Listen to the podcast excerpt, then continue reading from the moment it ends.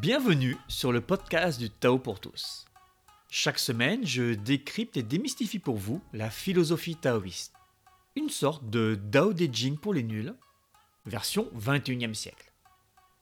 Tout ça pour vous inspirer et vous donner des conseils concrets, que vous soyez pratiquant ou néophyte. Vous écoutez l'épisode 58, Évoluer en 4 étapes. Je suis Serge Gillette et depuis 2012, j'enseigne la pratique taoïste un peu partout en France. Je suis aussi fondateur de TheDaoProject.org, la seule plateforme dédiée à l'apprentissage, pratique et moderne du taoïsme. La quête du bonheur. C'est quelque chose d'universel. Vous, moi, on aspire tous à être heureux. Mais peu de gens réalisent à quel point le bonheur fait l'objet d'un apprentissage. Là où ça devient intéressant, c'est que le taoïsme propose des étapes pour évoluer et être heureux. Je vous en parle aujourd'hui. Dans le taoïsme, nous avons une vision particulière sur la manière d'apprendre, de s'approprier du savoir, d'acquérir des qualités. En d'autres termes, nous avons une vision précise de la manière dont on doit s'y prendre pour évoluer.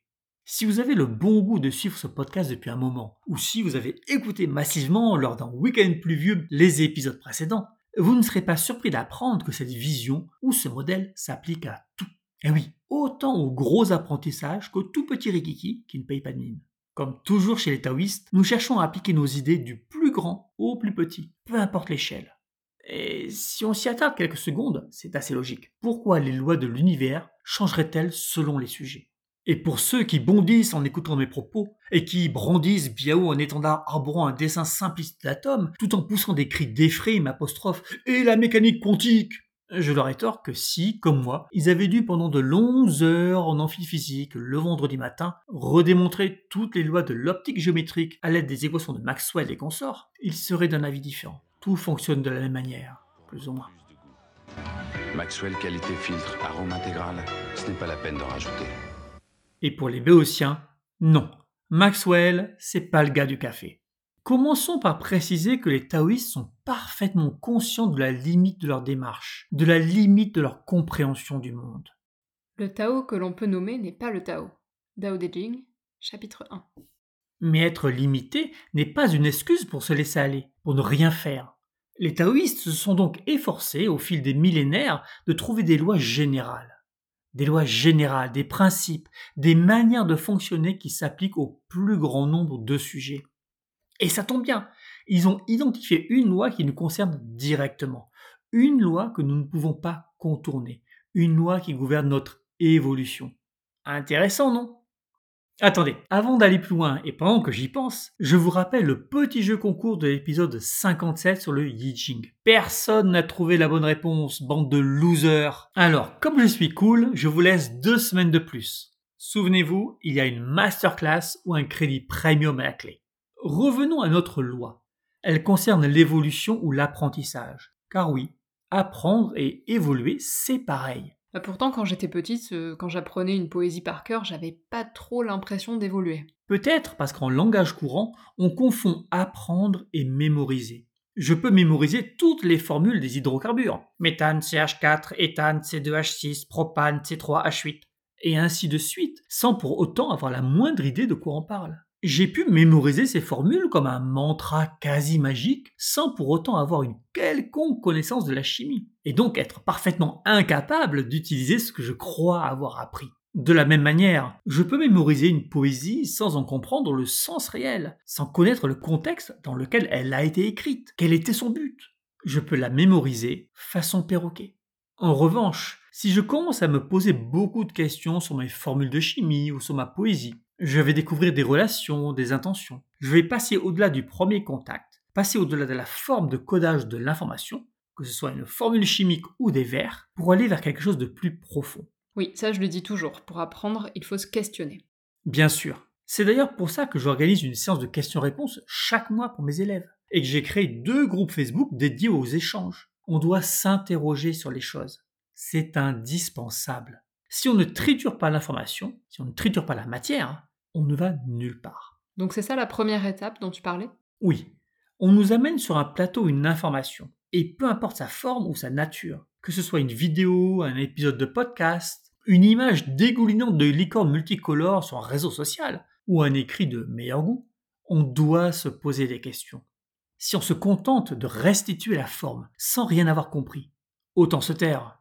Mais bon, on veut faire le malin, on veut briller, on veut être vu comme quelqu'un de smart. Alors on sort le dernier cliché entendu sur BFM TV sans avoir pris le temps de réfléchir. Ce n'est pas qu'on est bête ou stupide, c'est juste qu'on est paresseux. Si ne pas se poser trop de questions n'a pas beaucoup d'influence au bar PMU du coin. Quoique, si on veut parier sur les chevaux, va falloir. Ouais, bon, disons que il y a des situations où c'est pas trop important. Est-ce que le grand sujet de notre vie, de notre bonheur, fait partie des domaines où ce n'est pas grave de ne pas se poser de questions?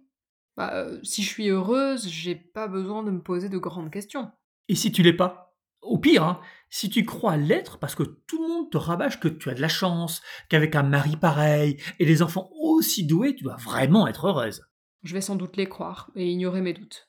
Ou si tu vois que tu n'es pas heureux, mais que tu crois bêtement que c'est normal, que tu as mérité ça, que tu es fabriqué comme ça, avec ton trouble de l'attention et ton haut potentiel, et que rien ne peut changer.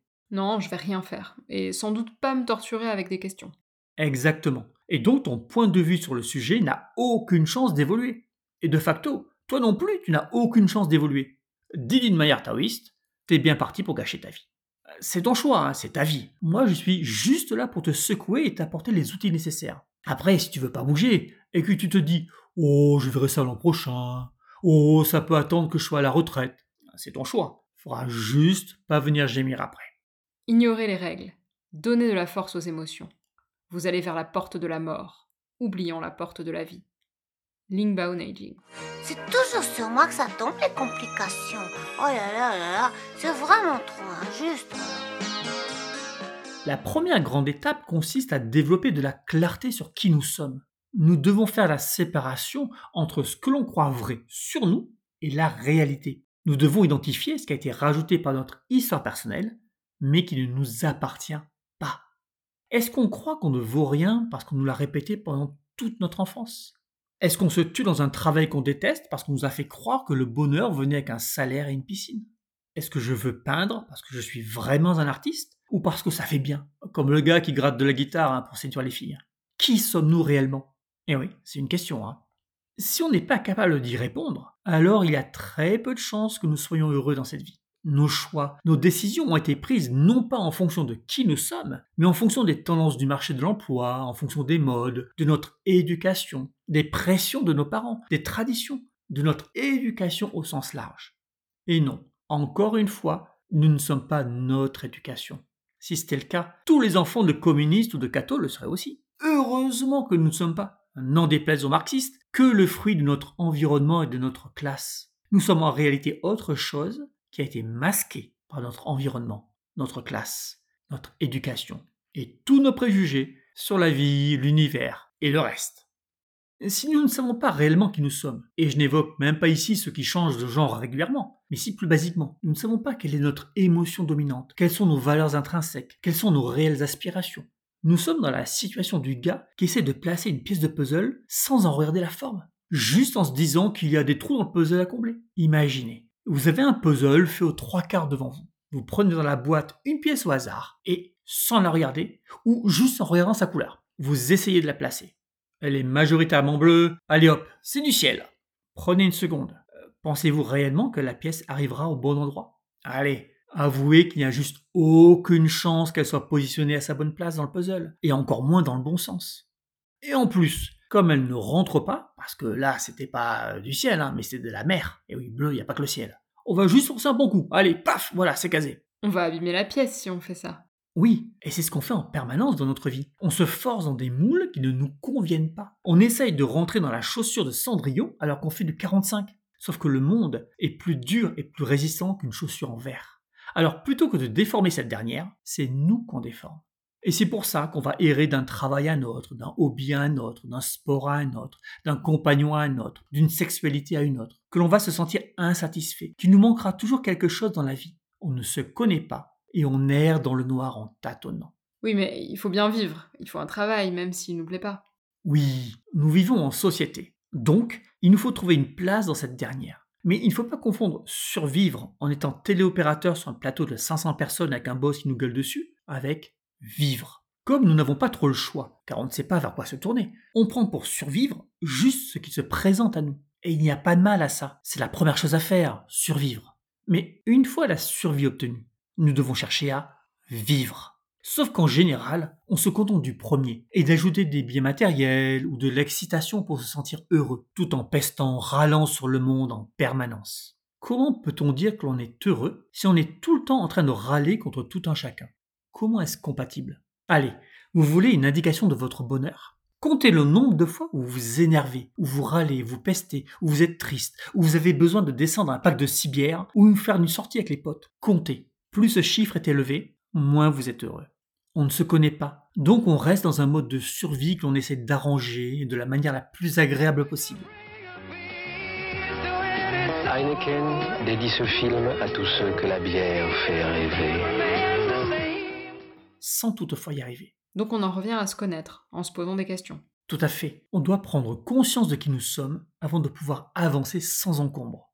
Sans encombre, car dans la bonne direction. Et là, on rejoint le wu-wei, la non-action. Quand on est sur son chemin de vie, tout roule tranquillement. On avance sans être freiné en permanence par le monde, sans avoir l'impression de ramer à contre-courant. Le Wu-Wei, c'est l'application directe de savoir qui on est, de savoir ce que l'on doit faire et de s'y mettre. Mais quelle place a la pratique là-dedans? Parce que quand on commence à pratiquer, on ne sait pas qui on est. Bien sûr, la pratique est entre autres conçue pour nous aider à nous découvrir. Elle est organisée dans ce sens. Et si on fait ce que le prof recommande, on va petit à petit lever le voile. Un quart de la pratique est tourné vers la découverte de soi. Et si un quart est dédié à se connaître, cela signifie aussi que... Les trois quarts sont dédiés à autre chose. Et oui, et plus précisément, les trois autres quarts sont liés à la mise en application de ce que l'on croit avoir compris.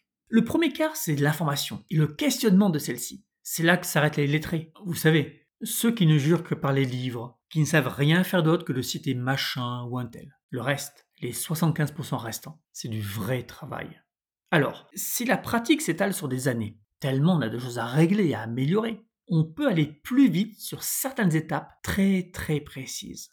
C'est dans cette idée qu'au mois d'août, du 15 au 20 pour être précis, j'organise avec Yvan Cam, le maître de la respiration, un stage autour des valeurs et de la mission de vie. Pendant six jours, notre objectif est de bouleverser la vision qu'on a de soi-même.